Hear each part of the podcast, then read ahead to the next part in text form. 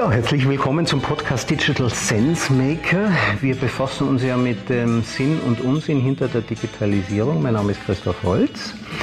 Ja, und heute geht es um Zivilisation. Die beginnt ja äh, Jäger und Sammler, wenn die gestritten haben, dann ist die kleinere Gruppe halt abgezogen. Genügend Platz war ja da. Ein Bauer, ja, ein Bauer, der kann sich das nicht leisten, einfach zu flüchten. Der muss sein Land verteidigen, sonst verhungert er. Mit der Landwirtschaft kommt der Krieg in die Welt und damit nicht nur Angriffstechniken, sondern auch Defensivtechniken. Jetzt, äh, was meine ich damit? Die Stadtmauer von Jericho zum Beispiel zur Abschreckung.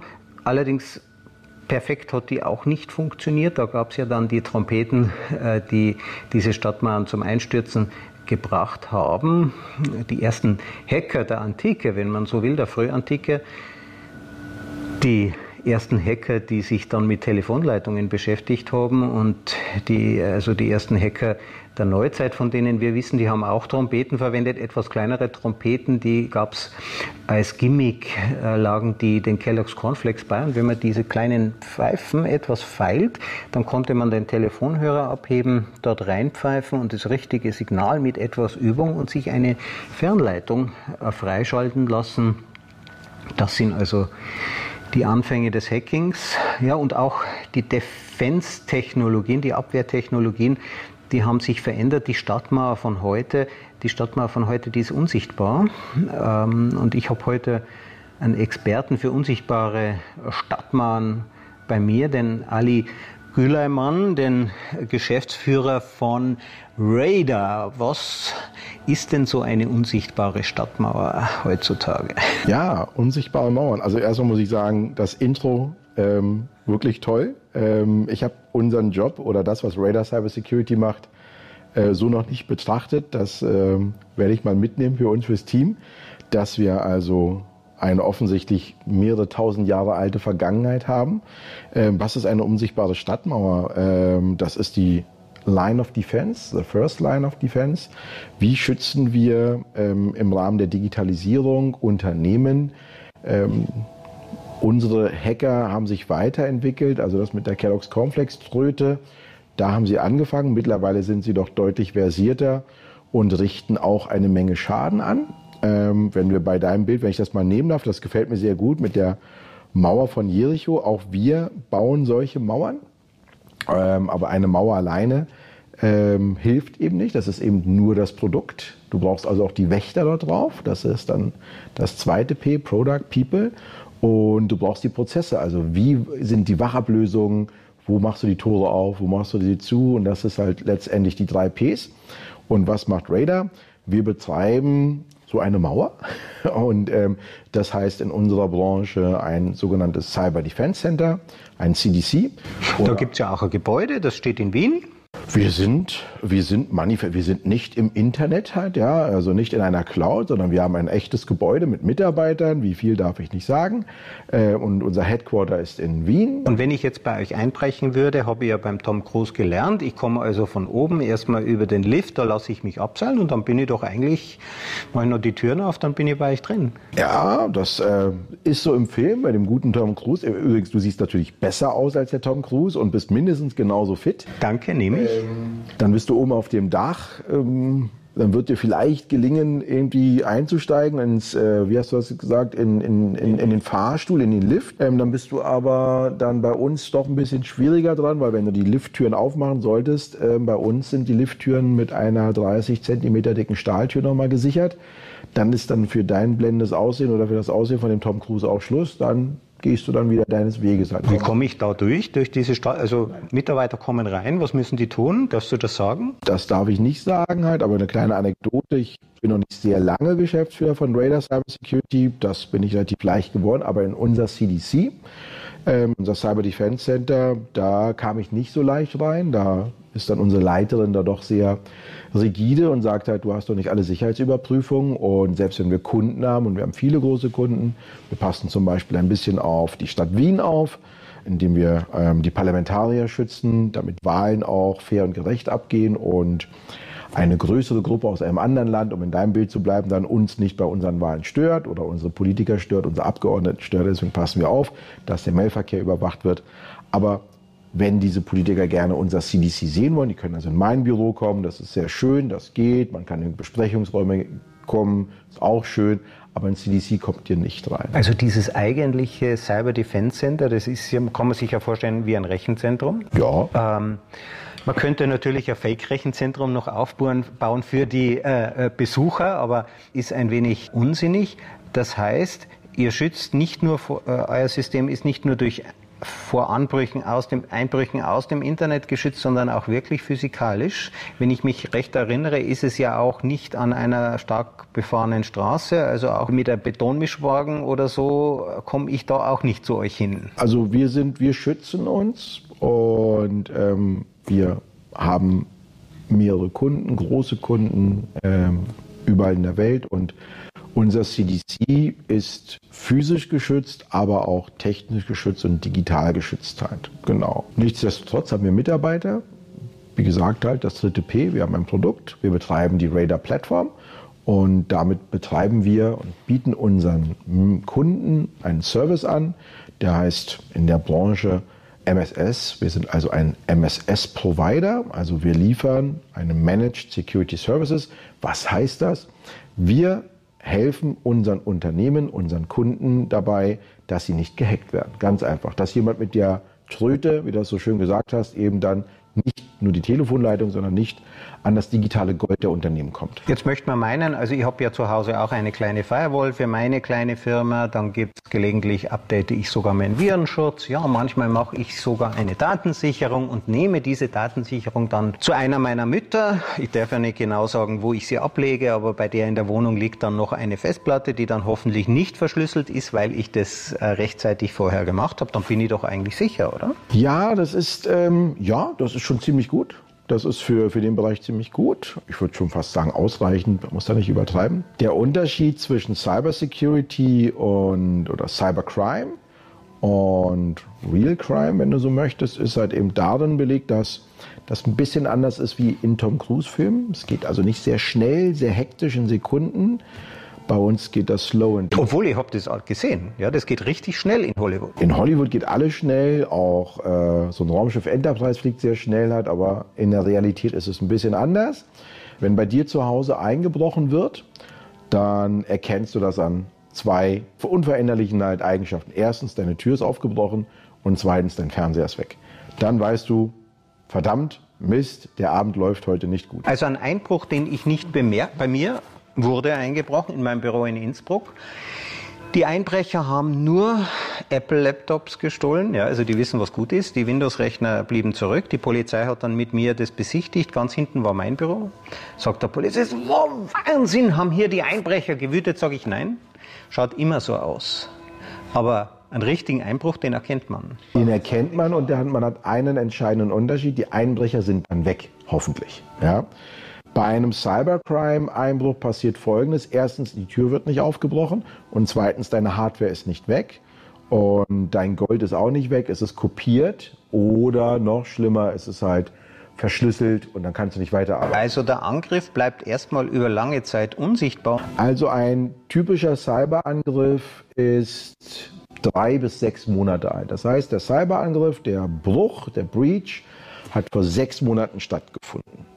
Und in den sechs Monaten wird versucht, und zwar bricht da kein Tom Cruise ein, sondern es ist ein kleines Programm, ein Chartprogramm, und dieses Programm versucht, Informationen zu sammeln. Es ist also ein Algorithmus, der entwickelt wurde, der ist neugierig und der sammelt Daten und der sendet Daten ein. Und diese Daten werden gesammelt und ähm, die Angreifer, die Hacker, die versuchen dann, sich den Zeitpunkt abzuwarten, ab, äh, zu finden, wann dann ihre Intention hat, wann der Plan aufgehen soll. Entweder, dass man sagt, okay, wir sammeln Daten, wir verkaufen diese Daten im Darknet, Konstruktionsdaten, Verkaufsdaten, Preisdaten, also die Daten. Also oft gar kein gezielter, das heißt, der Hacker geht eigentlich eher so vor, er schaut, komme ich irgendwo rein, der geht unter Umständen gar nicht gezielt an eine bestimmte Firma, der schaut einfach, welche Firma ist am leichtesten anzugreifen, holt sich die Geschichten und schaut dann, wie kann er die äh, für das beste Geld wieder verkaufen. Genau. Wir sind hier in Dubai im Hotel und äh, nicht bei, bei irgendjemand von uns zu Hause. Ähm, insofern läuft ja ab und zu mal jemand vorbei. ja, ein Programm ist neugierig. Ja, man kann ein Programm neugierig machen, man kann ein Programm vorsichtig machen. Programm heißt neugierig oder ein neugieriges Programm bedeutet halt, es probiert 1000 Mal in der Sekunde, 5000 Mal in der Sekunde, 20.000 Mal in der Sekunde halt durch, um in irgendeine Tür reinzukommen. Und wir würden nach dreimal sagen, das ist eine Wand, ich habe jetzt keine Lust mehr, ich gehe jetzt nach Hause. Im Programm hat halt eben kein Zuhause und auch keine, keine Gefühle und macht das immer weiter, bis es halt eine Schwachstelle findet. Du hast von mehreren Schwachstellen bei dir zu Hause gesprochen, beispielsweise ein Software-Update hat nicht stattgefunden oder du hast ein schönes iPhone und das iPhone hat Bluetooth und das hast du halt verbunden und über dein iPhone naja, was machst du über dein iPhone? Da kriegst du halt durch deinen dein Outlook, äh, das Outlook läuft darüber und du hast natürlich einen Exchange-Server und aber du hast natürlich auch ein Auto und das iPhone ist natürlich mit deinem Apple CarPlay verbunden halt, weil du das alles nutzen möchtest und so. Und du hast ein großes Auto, ein Audi A8 oder so und dann fährst du aus deiner Firma raus und es ist eine sehr berühmte Firma und dann fährt halt jemand, guckt da drauf, Mensch, das ist ein Opel Corsa, da fahren wir nicht hinterher und äh, es ist vielleicht ein 3er BMW, da fahren wir auch nicht hinterher, eine schwarze A8 Limousine, da fahren wir mal hinterher und fahren halt mal mit, mit, einem, mit einem Scanner dabei. das ist ja keine Metapher, sondern die stehen wirklich vor den großen, meinetwegen vor Siemens steht dann äh, ein schönes großes Auto, aber trotzdem immer, der kann ja mit dem Auto da nicht reinblicken. Programme haben keine Augen, Programme haben keine Ohren, ja, Programme suchen und finden Schnittstellen, Interfaces. Bluetooth ist so eine, die nutzen wir alle, jeder kennt Bluetooth, halt, die ist ja auch wunderbar komfortabel. Die Entfernung reicht, also der muss natürlich nahe hinterherfahren, aber 10 Meter Entfernung, sodass das nicht auffällt. Uns ist allen schon mal aufgefallen, wenn wir an der Ampel stehen, dass man eigentlich das Gespräch des Autos nebenan, man kann da eigentlich auch mitreden und so, nicht? Also, ähm, und da ist man anderthalb Meter, das reicht. Wir kennen das ja von uns. Wie lange geht denn dein ähm, Bluetooth-Kopfhörer? So, mit deinem Handy. Das Handy steht vielleicht zwei Meter, drei Meter daneben. Bluetooth hat eine tolle Reichweite. Ja. Und dann sitzt der Vorstandsvorsitzende der Firma X. Über sein Smartphone holt er sich die neuesten ERP-Auswertungen. Und was passiert dann? Na, ganz so, ganz so einfach ist es nicht. Halt erstmal checkt ihr einfach nur mal seine Mails. So. Und dann bin ich auf alle Fälle erstmal drin. Ich lese die alle mit. Jetzt packe ich ein kleines Programmchen auf äh, das iPhone. Das kennen wir, nennt sich App. Ja, es gibt Apps, die man sieht, es gibt Apps, die man runterlädt und installiert und es gibt Apps, die man bezahlt, es gibt Apps, die man nicht bezahlt und es gibt Apps, das sind Applikationen, Programme, die möchte man nicht haben. Das ist so ähm, wie ein kleiner Virus, der bei sich irgendwo einfängt, dann etwas hustet und sowas alles. Das ist dann eine etwas gefährlichere App. Die macht nämlich von allem, die filmt alles, die nimmt alles mit und ähm, ein iPhone oder ein Samsung-Gerät oder ein LG-Gerät, wir wollen ja keine Werbung machen, hat, ist ja ein Smartphone, also ein Computer, der über Schnittstellen interagiert mit anderen Peripherie-Endgeräten. Unter anderem über eine Schnittstelle mit, naja, meiner Banking-App halt. Und dann tippe ich halt dann eben meine Bankdaten dort ein und dann sieht man, Mensch, guck mal, da kommt Geld drauf. Und es geht eigentlich in dem Fall gar nicht darum, jetzt dort einen Schaden anzurichten, sondern es geht darum, Informationen zu sammeln. Ja, mit wem interagiert denn dieser Geschäftsführer? Mit wem redet er? Der glaubt ja, er ist verbunden mit einem äh, WLAN in seinem Auto oder in seiner Firma noch aber in Wirklichkeit hinten von diesem kleinen äh, Van, ja, da wird ein viel stärkeres WLAN-Signal gesendet. Der merkt gar nicht, dass er da drin ist und dass er da mal die ersten Daten preisgibt. Und das ist alles, wenn wir jetzt sagen, halt slow and low, das hat alles vor drei Monaten, vor vier Monaten, vor sechs Monaten stattgefunden. Und dieses Programm, das ist jetzt the beginning von dieser wunderbaren Relationship halt, von diesem Wirt und dem kleinen Wirtstier. Und dieses Wirtstier äh, wird immer größer und zwar an Informationen und sammelt immer mehr Informationen. Und wir, unser Unternehmen, wir spüren diese Wirtstiere auf, diese kleinen Programme, weil diese kleinen Programme, die verursachen in der Kontinuität der Daten äh, bestimmte Verwirbelungen und das sieht unser Programm. Wir sehen also diese Events, wir sehen diese Inzidenz. Ihr habt doch eine Firewall. Naja, die Firewall hast du, aber die Firewall hat, bleiben wir mal bei diesem Bild von dem Vorstand, die Firewall ist schon mal überschritten worden, indem der Vorstand nun mal mit dem Bluetooth sein Auto verbunden hat, weil er nutzt natürlich den Komfort und je mehr Komfort er benutzt, desto niedriger ist die Sicherheit.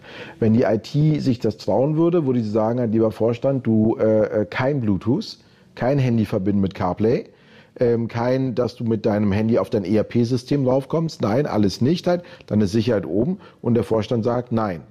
Ja, Und wenn ich dem Vorstand sage, naja, du nimmst ein BlackBerry-Handy, weil das kann ich besser schützen oder noch besser ein Microsoft-Handy, ein Microsoft-orientiertes Handy, jetzt fragt natürlich jeder der geneigten Hörerschaft, gibt es denn noch Microsoft-Handys? Natürlich nicht halt, ja, aber das waren bessere Handys aus, sicher, aus Sicherheitsgründen. Aber der Vorstand möchte natürlich ein iPhone haben oder ein neues Galaxy halt, nicht, weil er das alles nutzen möchte.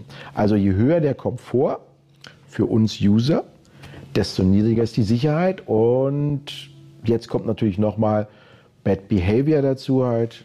Deswegen müssen wir auch immer wieder unseren Kunden sagen, ihr müsst diese Vorfälle schulen. Was darf ein User und was sollte ein User nicht machen? Wir kennen das alle nicht. Damit man bekommt eine Mail von einem nigerianischen Prinzen, der sagt, Mensch, du, ich habe hier 50 Millionen, was soll ich mit denen machen? Kannst du mir mal bitte, klickst du darauf? Das kennen wir alle halt nicht. Das sind äh, Phishing-Mails halt. Da sind wir schon trainiert drauf. Halt. Auf viele andere Sachen sind wir natürlich nicht trainiert, weil wir das nicht kennen. Jetzt sind wir wie bei deinem Bild mit der Mauer. Auch wir, die wir auf der Mauer sind, müssen immer wieder uns neu erfinden und auf neue Bedrohungsszenarien reagieren, weil auch unsere Hacker immer cleverer werden und immer mutiger werden und sich neue Tricks einfallen. Ein Cyber Defense Center ist also keine Firewall. Ein Cyber Defense Center ist keine Antivirus-Software und das Cyber Defense Center ist auch keine Backup-Software. Ja, was, was ist es dann? Was wir betreiben, ist Managed Detection and Response. Das heißt, wir spüren äh, Schadsoftware auf im Unternehmen, Detection, und dann reagieren wir darauf. Und wie soll das gehen? Also ich meine, die Firewall lässt ja nichts durch, oder doch? Offensichtlich ja. doch, ja, offensichtlich. wie wir gerade gesehen haben. Ja. Eine Firewall ist relativ statisch. Statisch ist in unserer Branche ein Begriff von dumm. Ja. Und Viren oder Programme, Schadprogramme sind clever und sind in der Lage, Firewalls zu umgehen. Wie geht das? Indem sich unsere Hackerfreunde natürlich diese Firewall-Software auch kaufen. Ich kann mir die Software, die du dir gekauft hast, die hast du dir in einem Laden gekauft, bei Mediamarkt, bei Saturn, runtergeladen. Und das kann auch jeder andere Hacker auch. Und dann schaue ich mir das an. Das ist ein Programm, das machst du sicherlich nicht. Das machen wir nicht, weil wir sind ja User. Wir nutzen das nur. Installiert und dann sagt die Software super, alles ist sicher. Das ist ein Teil des Programms, dass sie dann sagt, grüner Haken, alles ist sicher. Jetzt guckt sich der talentierte, interessierte, motivierte Hacker halt dieses Stück Programm an und sagt, hm, da ist aber eine Schwachstelle. Da ist aber auch eine Schwachstelle und programmiert ein Stück Programm, ein, ein Algorithmus, der genau durch diese Firewall, bleiben wir mal im Begriff halt, durch dieses Hintertürchen schlüpft. Mhm. Also man braucht immer einen sogenannten Exploit, also eine eine Fehlkonfiguration, ein Programmierfehler? Ach, es muss nicht mal ein Fehler sein. Ähm, wir sind alles Menschen und Software wird von Menschen gemacht. Wir Menschen, da sind Fehler drin. Ähm, und es kann auch vielleicht irgendwas vergessen worden sein. Also das letzte Mal, als wir das Update bei, bleiben wir bei, bei Apple, äh, bei Apple eben hatten, dann ist einfach an was nicht gedacht worden. Wir kennen das alle von äh, Windows 95, von Windows NT, wo das schon rausging. Es wurde ausgiebig getestet. Welches Update meinst du da bei Apple? Ähm, oh Gott, ähm, was war jetzt mit dem letzten, das wird jetzt tatsächlich 19.1, ja, da war ein Update drin, wo eben gesagt wurde, okay, aufpassen bei den ganzen iPhones, ja, da war ein, ein Stück, eine kleine Lücke in der Mauer drin halt, ja, bei der Apple Software halt. Und wenn man bestimmte Arten von, ich will das gar nicht so sehr vertiefen, wenn man bestimmte Arten von Apps runterlädt, ja, Apps, die in der Regel nichts kosten. Ja. Dann war das in der Kombination im Apple, auch die Apps, die im App Store geladen werden, werden ja auch geprüft hat, aber in der Kombination war das nicht so gut. Da kam man halt ein Stück weit rein. So ein Apple-Handy ist ja relativ gut gesichert. Es geht ja immer um Zugangssicherheit und um Zugriffssicherheit, also Zugang zum System. Da hilft manchmal eine Firewall. Das ist eine Line of Defense und dann Zugriff. Das ist halt eben das Passwort, das du hast oder der Fingerabdruck früher oder das, die Gesichtserkennung und so. Mhm. Jetzt muss man sich ja fragen, wozu tun sich die Hacker das an?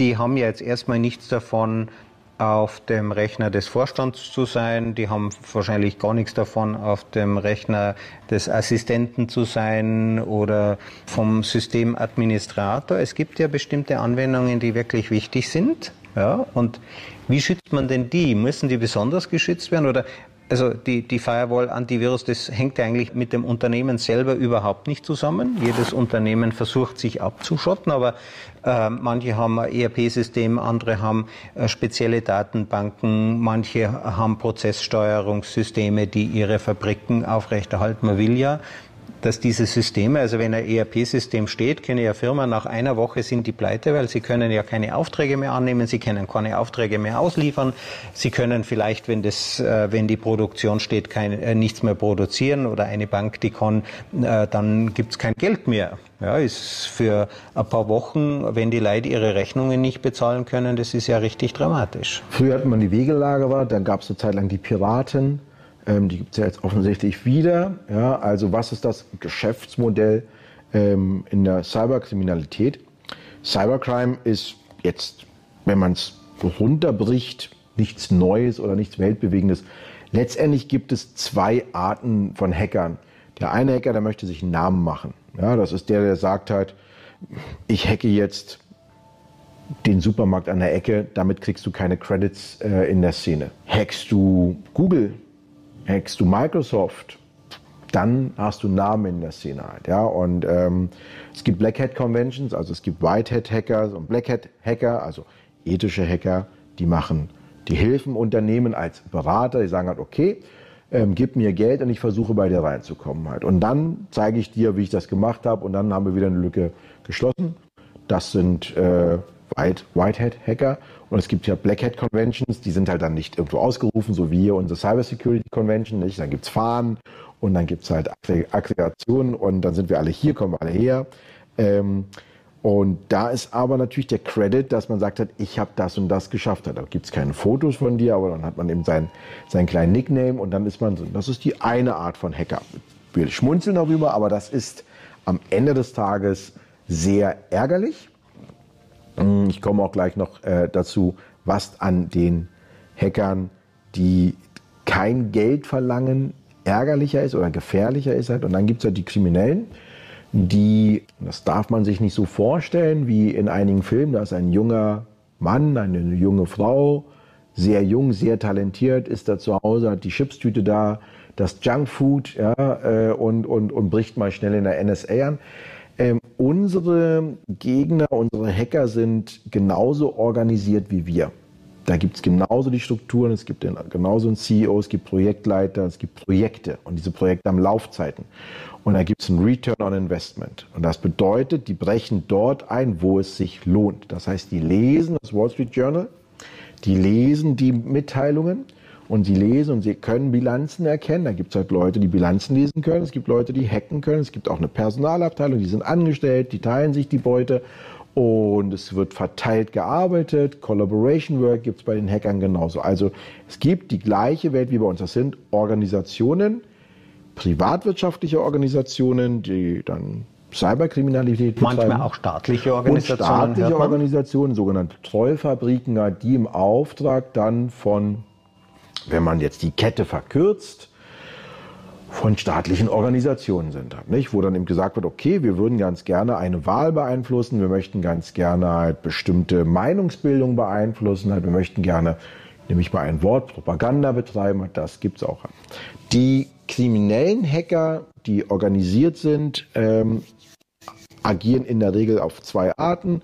Die eine Sache ist, dass sie sagen, okay, ich zeige dir, dass ich es kann und du kannst selber berechnen bei dir, wie hoch ist dein Schaden? Was bedeutet es, wenn ein Unternehmen wie Daimler-Benz einen Tag nicht produzieren kann am Standort Bremen in Deutschland? Ja, es geht gar nicht um ganz so. Ja, was kostet das halt nicht? Und wenn ich jetzt also deine OT, deine Operation Technology lahmlege ähm, und ich zeige dir das halt, dann erpresse ich dich damit halt und dann kannst du dir das aussuchen halt nicht. Wenn man das Ganze auch noch macht, kurz bevor die äh, Berichtsperiode bei Mercedes, das ist ein Aktienunternehmen ist halt nicht, und ähm, man dann weiß, und das wissen diese Hacker, wie ähm, Aktienunternehmen zu interagieren haben mit ihren Shareholdern, mit den Kunden, mit dem Bundesamt, mit dem BSI, ja, ähm, dann hat man natürlich Druckpotenzial. Es geht gar nicht so sehr um das Image des Unternehmens. Das wird sehr häufig gesagt, naja, wenn wir gehackt werden, dann ist das schlimm und so. Gott, man ist ein Opfer, es kann immer passieren. Das Image ist es gar nicht, sondern es geht eher darum, dass man wirklich den Produktionsausfall hat. Man muss sich vorstellen, wenn man einen Supermarkt nimmt, man eine Supermarktkette und man legt deren, deren Logistik lahm. Und dann können die Supermärkte, die Point of Sales nicht beliefert werden. Oder die Kassen funktionieren nicht. Oder ich habe die Kundendaten nicht mehr, die Customer Relationship Management Daten halt. Ich lege das lahm. Ich verschlüssel das so, dass nur ich den Schlüssel wieder dir geben kann. Und dann können wir gerne verhandeln. Ein Tag, zwei Tage, zehn Tage, 15 Tage, 20 Tage. Aber jeder Tag ist ein Schaden größer. Ja. Und dann gibt es die Abwägung. Ja. So.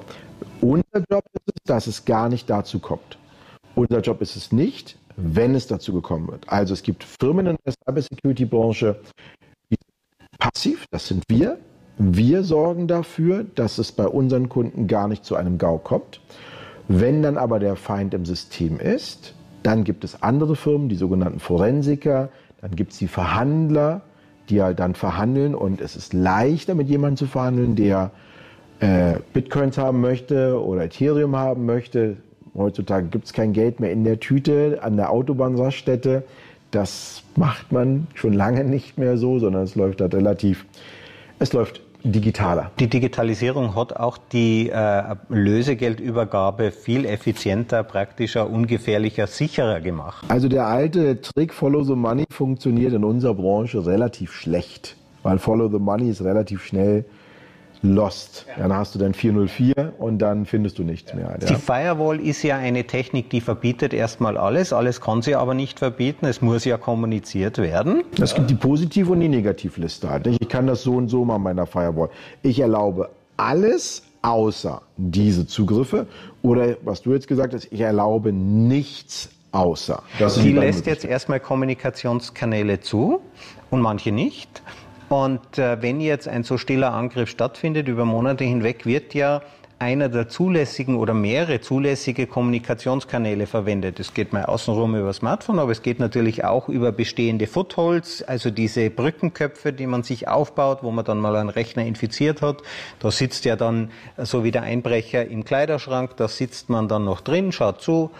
Ähm, dieser Einbrecher verhält sich ja so, als wäre er eine korrekte Software. Ja, der tut so, als wäre er, ähm, äh, der verhält sich so wie alle anderen Softwaren auch. Ja. Wie soll man den dann finden? Das ist die berühmte Nadel im digitalen Heuhaufen. Ja, wenn du einen Baum verstecken willst, ist der beste Platz ein Wald. Ja, und ähm, wenn du einen Zebra verstecken willst, hol dir eine Zebraherde. Und wenn du ein Chartprogramm hast, dann sollte es so aussehen wie jedes andere Programm auch. Ein Unternehmen ist eine arbeitsteilige Arbeits äh. Wir haben den Einkauf, den Verkauf, die Personalabteilung, wir haben die Produktion, wir haben den Wareneingang, die Kommissionierung. Das sind alles die wunderbaren Sachen. Und dieses Unternehmen hat im Laufe der Jahre im Schnitt 600, 700 verschiedene Softwaren im Einsatz. Die müssen alle interagieren über sogenannte Schnittstellen, Interfaces. Es gibt Schnittstellenarten, API, EDI, welche du möchtest halt. Ja, das sind Schnittstellen die letztendlich Daten weitergeben. Ja, die interagieren miteinander und das tun sie jeden Tag. Sie interagieren tausende Mal in der Sekunde. Dann gibt es Sensoren, ähm, die liefern dir die Daten halt von der Produktion. Hey, ich bin 7000 Grad warm. Hey, ich bin jetzt 6500 Grad warm halt. Ja, all diese Sachen. Ähm, das ist alles gewünscht. Das ist der Workflow. Das, ist, das sind die Prozesse. Ja, mehrdimensional. Die sind halt in der Interaktion, in der äh, findet das statt. Was wir machen, wir machen nichts anderes, als dass wir schauen, in dieser Punktwolke von Daten, ist dort irgendwie was, was nicht funktioniert? Sieht irgendwas nicht danach aus? Also am Ende des Tages ist es Big Data Analytics. Große Datenmengen werden analysiert. Ja, und damit wir die Datenmengen bekommen, schließen wir diese ganzen Log-Sourcen an, dein ERP-System, diese SAP-Software oder dein Reisekosten-Software oder die HR-Software, die schließen wir an und wir überwachen in der Regel Unternehmen der kritischen Infrastruktur. Was sind Unternehmen der kritischen Infrastruktur eines Landes? Das sind Krankenhäuser, das sind Kraftwerke, das sind Wasserwerke, das sind Logistikunternehmen, Transportunternehmen, Energieunternehmen, logischerweise Stadtwerke, Ähm, wir überwachen die Stromnetze, damit halt das Licht nicht ausgeht, damit das Wasser auch wirklich sauber bleibt halt. Am 4. ab Februar diesen Jahres gab es einen Angriff auf ein Wasserwerk in Florida.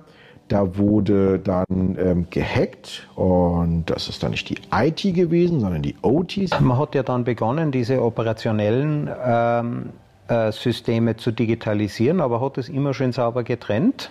Hat man nicht. Man hat es geglaubt. Es hieß immer, da ist ja das Air Gap zwischen den beiden Welten, zwischen also den ein Luftschlitz sozusagen. Da gibt es halt immer noch halt den Gap, der Luft hat, weil die beiden Welten waren immer getrennt. Also die Mitarbeiter, die in der Leitwarte gearbeitet haben, die Ingenieure, ähm, die haben gesagt, mit IT habe ich nichts zu tun. Das sind die Com Computers Blue Color and White Color, wenn man aus dem Englischen kommt halt. Ja, also ich dann also eher der der Blue Color, du hast das White Color offensichtlich an, halt, also dann bist du halt nicht der Angestellte, der Saubere, ich war der Blue Color, also derjenige, der dann sich die Hände dreckig gemacht hat. Ähm, diese Welten sind durch die Digitalisierung allerdings doch sehr schnell und sehr stark zusammengewachsen. Was sie also am Ende ähm, sind diese beiden Universen miteinander verbunden, werden miteinander und wachsen, wachsen immer mehr zusammen. Wie kann man sich das vorstellen? Die Sensortechnik. Ja, Sensoren waren früher schon so Dollar gekostet, jetzt kostet so ein Sensor drei bis vier Cent. Jetzt packe ich also Sensoren rein. Überall Sensoren rein, aber ein Sensor hat eine Schnittstelle und ein Sensor, der sendet doch nur. Nein, das tut er eben nicht halt. Ja? Und ich habe ein wunderschönes Wi-Fi und dieses Wi-Fi habe ich auch in der Werkshalle. Und dann habe ich einen Drucker und der Drucker ist ja auch vernetzt, damit eben dann halt natürlich, damit es leichter, Komfort und Sicherheit. Und ein Drucker ist ja nichts anderes wie dein iPhone. Das sendet und das empfängt natürlich auch halt, ja.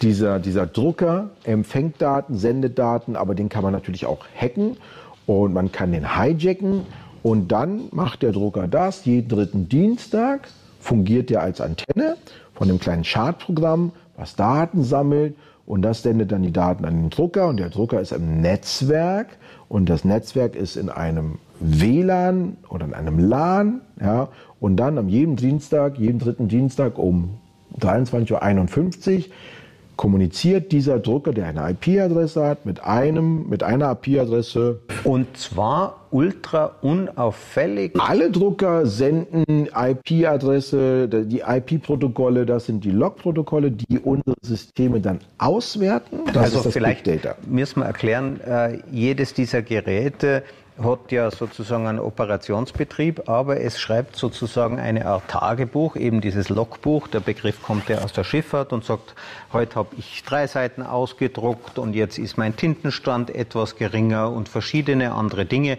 die werden Ich habe den Befehl von dieser Maschine bekommen, ja. weil das SAP hat das geliefert.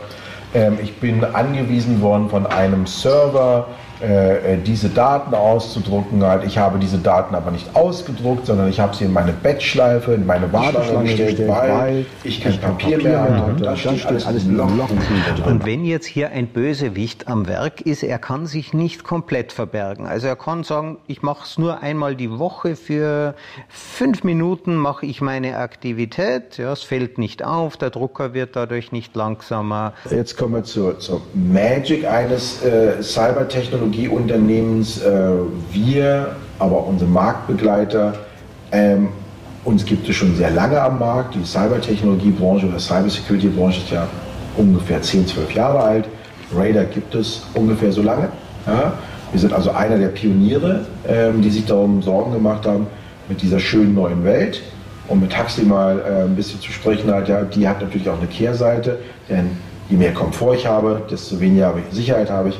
Ähm, ähm, ein, ein Schadprogramm kann sich nicht, das kann sich gut tarnen, aber jede Tarnung kann, aufge, äh, kann gefunden werden und das ist unsere Aufgabe.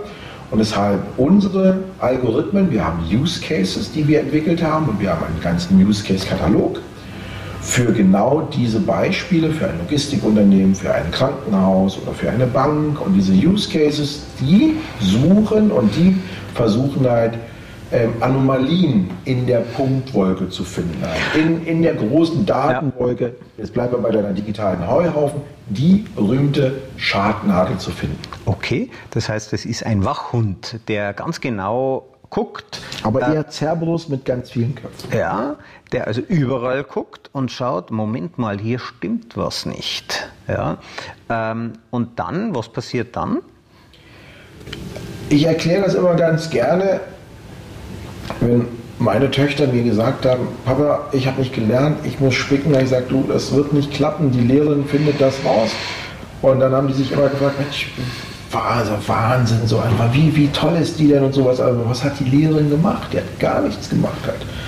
24 Schüler sitzen halt mit dem Kopf über der Arbeit. Ja? Und alles ist ruhig, die Kinder schreiben halt und die Lehrerin macht nichts anderes als die guckt.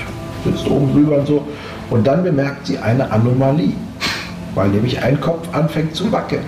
Immer wieder nach da, immer mal wieder nach da. Das, das erste, das zweite Mal hat sie die Anomalie vielleicht nicht wahrgenommen, weil es gut getarnt war, weil der Kopf nur ein wenig zur Seite ging.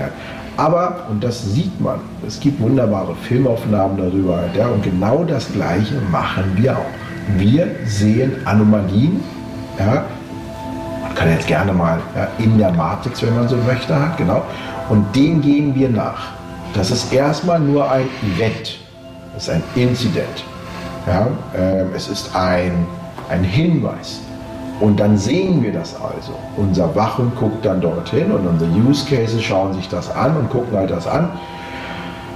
Jetzt hat ein Mitarbeiter fünf, also ein Passwort vergessen hat halt 15 Mal versucht, halt wieder äh, seinen Usernamen und sein Passwort einzugeben. Halt. Ja, das ist eine Anomalie. Check. Ist das ein Breach? Ist das eine Schadsoftware? Ist da ein Mensch dahinter? Was ist eigentlich im Logbuch dargestellt? Welcher User? Ja, das ist ein User, der gibt der ist im Active Directory vermeldet. Das ist der Herr Müller, der den User Müller äh, Unterstrich Herbert hat. Mhm. Dann guckt unser äh, System nachher, hm, ist denn Müller und der User Müller Unterstrich Herbert überhaupt zugelassen? Um 23.59 Uhr auf einem Samstag, ich konstruiere jetzt einen sehr einfachen Fall, ja, äh, in einem Gebäude äh, sich versucht, also dass er sich versucht, dort einzuloggen hat. Oder hat er vielleicht Urlaub? Vielleicht nur der User versucht worden hat? Ist der vielleicht halt ja, gehijackt worden? Also man erkennt schon, eine Anomalie an sich ist erstmal ein Event, ein Incident halt. Das, dem gehen wir nach. Dafür brauchst du Use Cases, du brauchst dafür Erfahrungen. Ähm, wie läuft das mit einer Microsoft-Software, wie läuft das mit einer SAP-Software, wie läuft das mit einer äh, Krankenkassen-Software und so. Was sind dort die, was sind die Anomalien und wann führt es dazu, dass wir einen Alarm auslösen, dass der Wachhund also, mit deinem Bild zu bleiben hat, anschlägt. Und wie schlägt er an? Wir schützen unsere Kunden, ich hatte es ja eingangs schon gesagt, damit der GAU gar nicht erst eintritt. Und da haben wir seit zehn Jahren glücklicherweise auch keinen unserer Kunden in so eine Situation gebracht hat, ja, weil wir uns Zeit erkaufen durch, durch unseren Einsatz und durch die, durch die Technologie, dass das Ganze ja nicht innerhalb von Sekunden, dieser Angriff findet ja nicht innerhalb von Sekunden statt, sondern es findet erst eine Infiltration statt. Und der eigentliche Angriff, der Attack, der soll ja erst viel später stattfinden. Kurz vor einer Aufsichtsratssitzung oder wenn genügend Informationen gesammelt sind, ja, äh, wenn die Active Directory geknackt wurde. Und in der ganzen Zeit haben wir die Chance, drei Monate, vier Monate, fünf Monate, sechs Monate, diese Wellenbewegung zu überprüfen, mal diese Anomalien zu finden. Und das tun wir sehr erfolgreich. Und dann schalten wir das aus. Manage Detection and Response. Okay. Also äh, es ist eben nicht dieser heiße Moment, wo dann der Geschäftsführer äh, verzweifelt nochmal versucht, äh, IT-Firma zu finden, ihm das Problem löst. Eine andere Firma, ja, genau. Und noch einmal eine Firma, die bei der Kommunikation hilft. Man muss ja innerhalb von 72 Stunden, haben wir gelernt, muss man das melden an die äh, Datenschutzbehörde, dass man gehackt wurde. Irgendwann dann auch die Kunden. Das heißt, wenn richtig äh, die Kacke am Dampfen ist, wie man so schön sagt, muss man plötzlich alle Dinge gleichzeitig tun.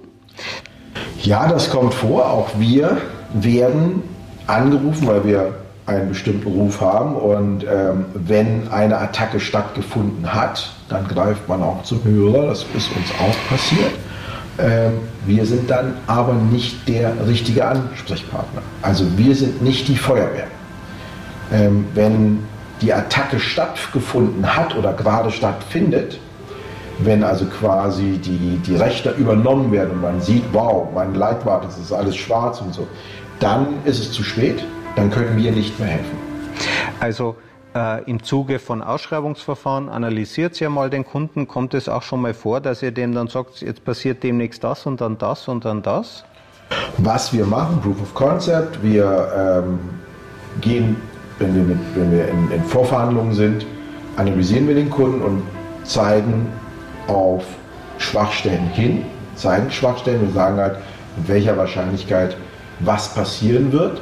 Und aufgrund der Erfahrung, die wir aus den letzten zehn Jahren gesammelt haben, können wir auch relativ genau sagen, also das ist anders. Es geht nicht darum, ob, sondern wann.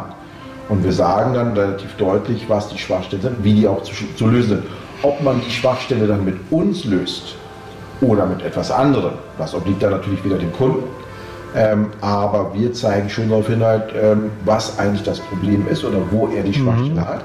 Auch da gibt es spezialisiertere Unternehmen als wir sind. Das sind die sogenannten Pen-Tester, die machen einen Penetration-Tester, die gucken erstmal, ähm, wie sieht es denn dort aus. Was wir machen, ist mehr das, wir machen Schwachstellen-Scan, also den Vulnerability-Check. Wir schauen uns an, halt, wie ist denn eure Firewall, ist die denn wirklich da, wo sie hin soll? Ist denn nicht vielleicht doch ein Stück weit zu viel Komfort drin und zu wenig Sicherheit? Und vor allem halt, sind denn eure Mitarbeiter überhaupt geschult? Ähm, eins der häufigsten Fehler, die wir erkennen, ist, dass vielleicht einmal im Jahr eine Feuerschutzübung stattfindet. Ja, aber es findet halt keine Cybersecurity-Übung statt. Also die, was soll eine Feuerschutzübung eigentlich ausrichten? Ja, ähm, aha, ich höre ein Geräusch und das Geräusch ist eben nicht, es ist Mittagspause, sondern das Geräusch sagt, hm, not, new, not normal, ja, das ist unusual. Und jetzt muss ich wissen, was habe ich zu tun. Ja?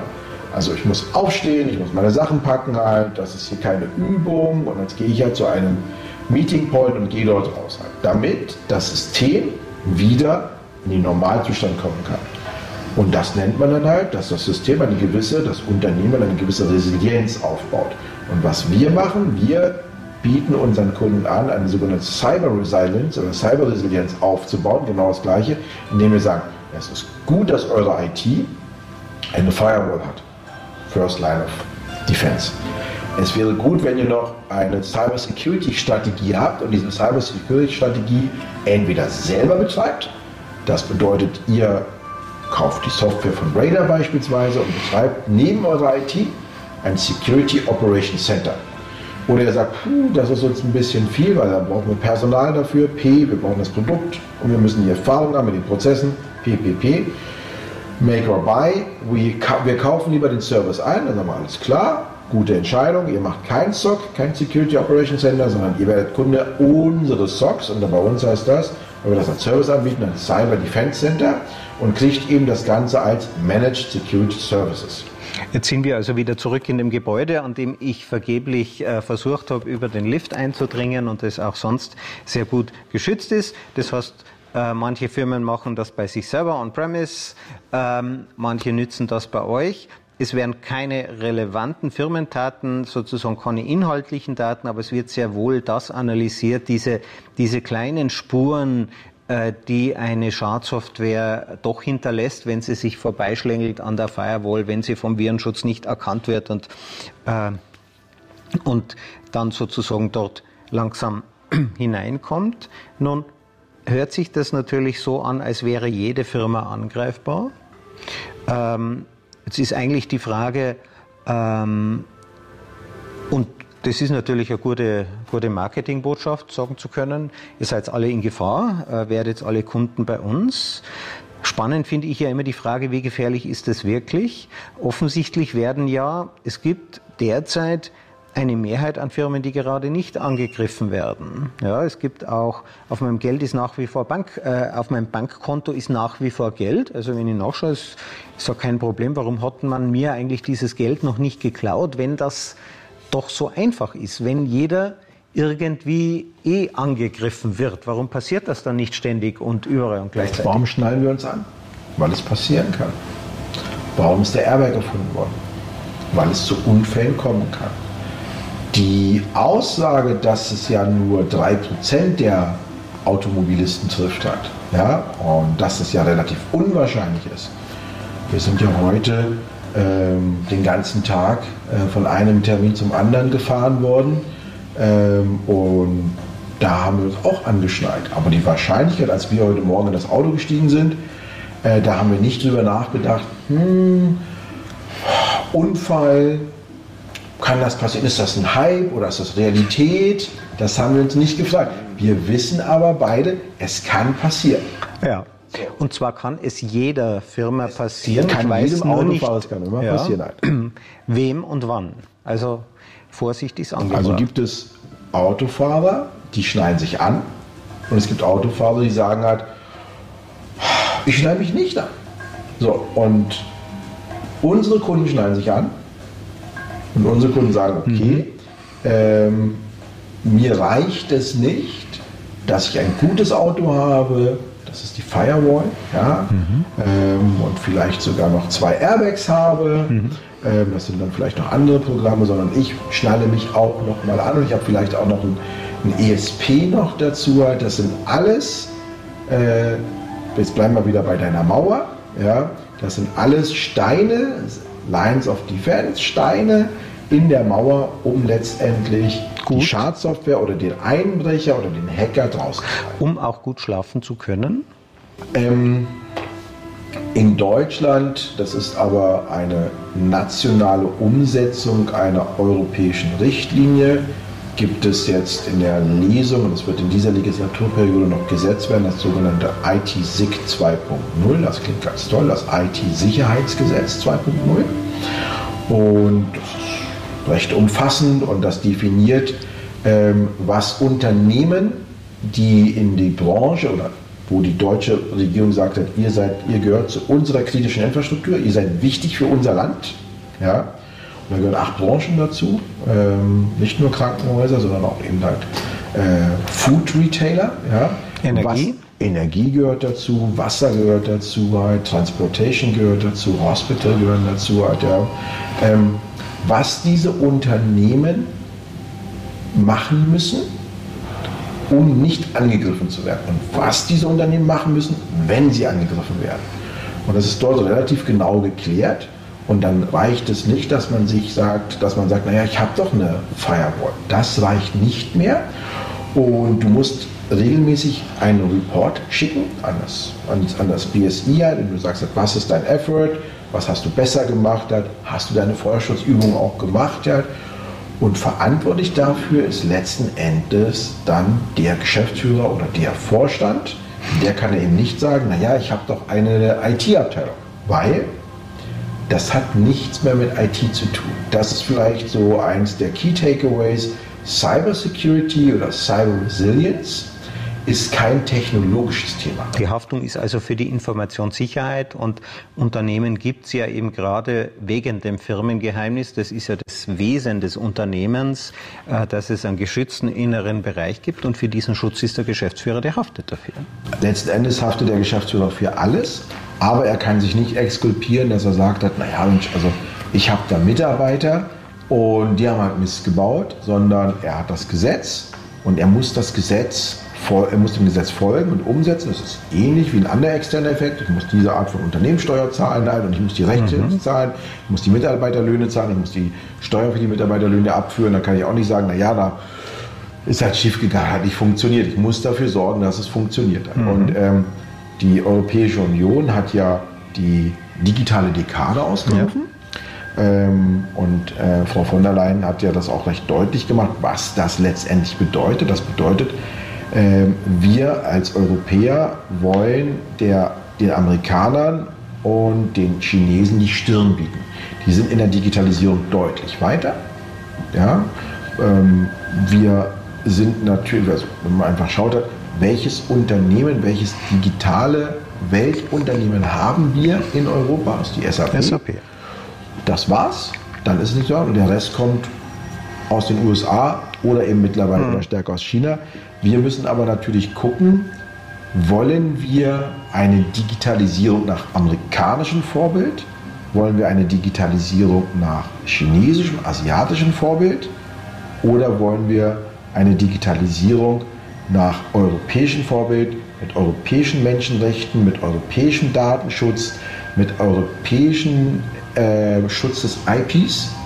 Das ist die Frage und genau das ist auch der Punkt, dass halt die Europäische Union sagt, nein, wenn Unternehmen aus Amerika oder aus vom amerikanischen Kontinent oder Unternehmen aus China mit unseren 700 Millionen Menschen, die wir in der Europäischen Union haben, wenn die auf unserem Marktplatz Geschäfte machen wollen, mit uns Geschäfte machen wollen, dann zu unseren Regeln. Und diese Regeln besagen halt, dass Daten sicher sein sollen, dass das IP sicher sein soll. Und das ist eine unserer Aufgaben. Mhm. Wir sind ein Unterne europäisches Unternehmen mit einer europäischen Software. Wir konzentrieren uns auf den europäischen Markt, um letztendlich die Guidelines, die linke und die rechte Wand, Schutzwand, Mauer für die Digitalisierung oder für die digitale Dekade halt ähm, zu mhm. gewährleisten, dass innerhalb des Schutzes halt europäische Unternehmen ihren Geschäften sicher nachgehen können. Jetzt die Cybersicherheit ist ein globales Thema. Du hast gesagt China, Amerika. Äh, wir sind und haben uns ja jetzt die Tage kennengelernt auf der äh, größten israelischen Cybersecurity-Messe. Wir sind aber nicht in Tel Aviv. Ähm, also die Cybertech ist die größte Cybersecurity-Messe. Die findet einmal im Jahr statt, wie jede gute Messe, und die findet äh, seit zehn Jahren. Wie gesagt, die Branche ist noch nicht so neu halt, ja, findet die, oder seit neun Jahren findet die in Tel Aviv statt. Und das ist letztendlich dort, wo man hinkommt, weil das kleine Israel ist der Hub, Hotspot für Cybersecurity.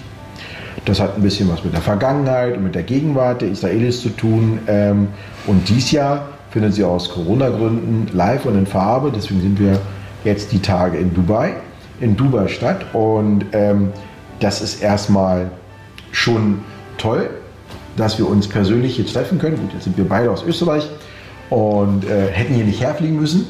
Ähm, aber es ist schon sehr schön, dass man sich hier mit, es sind 48 Länder hier auf der Messe, ist es eine globale Messe, weil Cybersecurity lebt von Collaboration.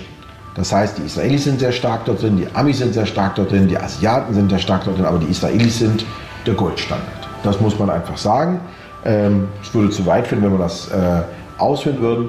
Sie findet aber aus Corona-Gründen halt nicht in Israel statt.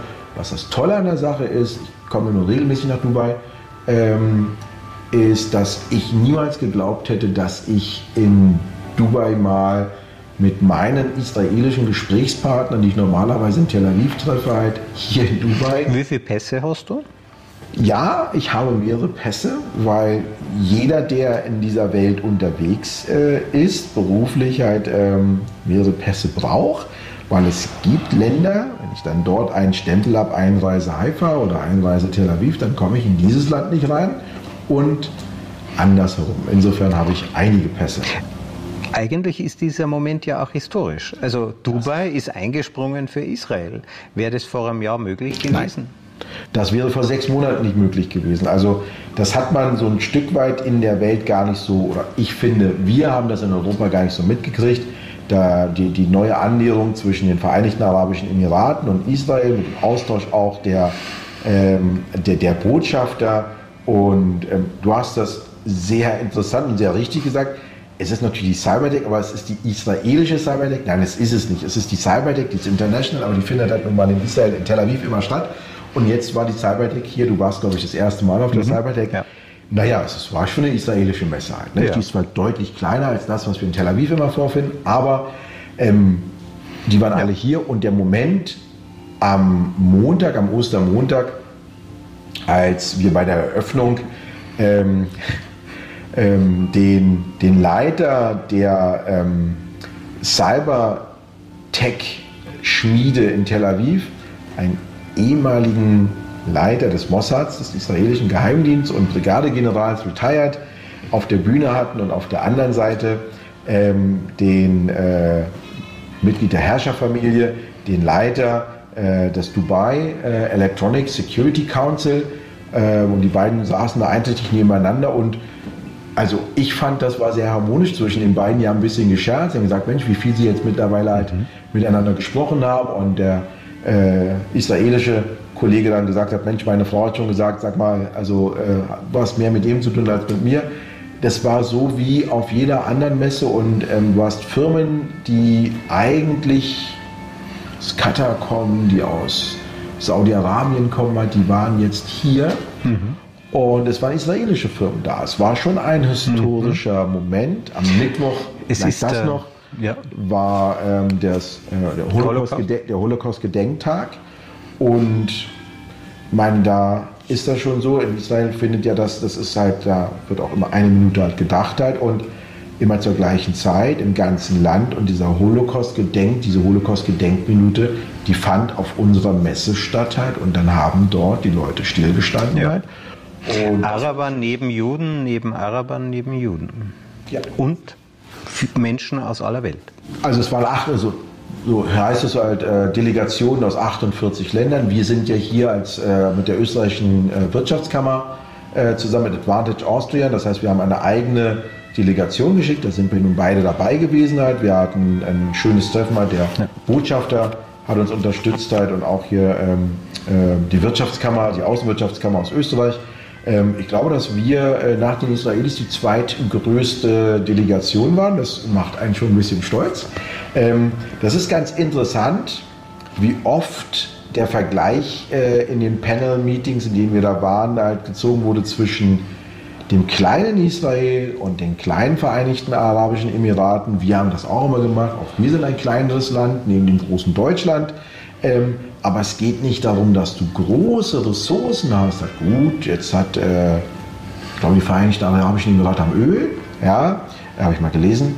Aber ähm, Israel verfügt über keinerlei Bodenschätze. Auch wir in Österreich verfügen über keinerlei Bodenschätze, obwohl wir sehr schönen Boden haben in Form von Bergen.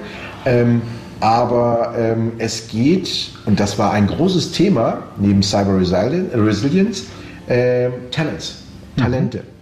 Ähm, einer auf der Panel-Diskussion hat gesagt, naja, es gibt immer mehr Hacker als Verteidiger und deswegen müssen wir zusammenarbeiten in dieser internationalen Global Community, in der Collaboration und wir müssen unsere Talente besser ausbilden. Ja. Das ist, glaube ich. Also klug ist wichtiger als groß. Ali Gülermann, vielen herzlichen Dank, hat mir jetzt großen Spaß gemacht. Cyber Defense Center wusste ich nicht, dass das größte davon, das größte europäische bei uns in Österreich äh, steht. Wir sind interessanterweise als äh, kleines Land in der Sicherheitstechnik sehr weit vorn. So sieht's aus. Mhm. Vielen Dank, hat mir sehr viel Spaß gemacht. Ja.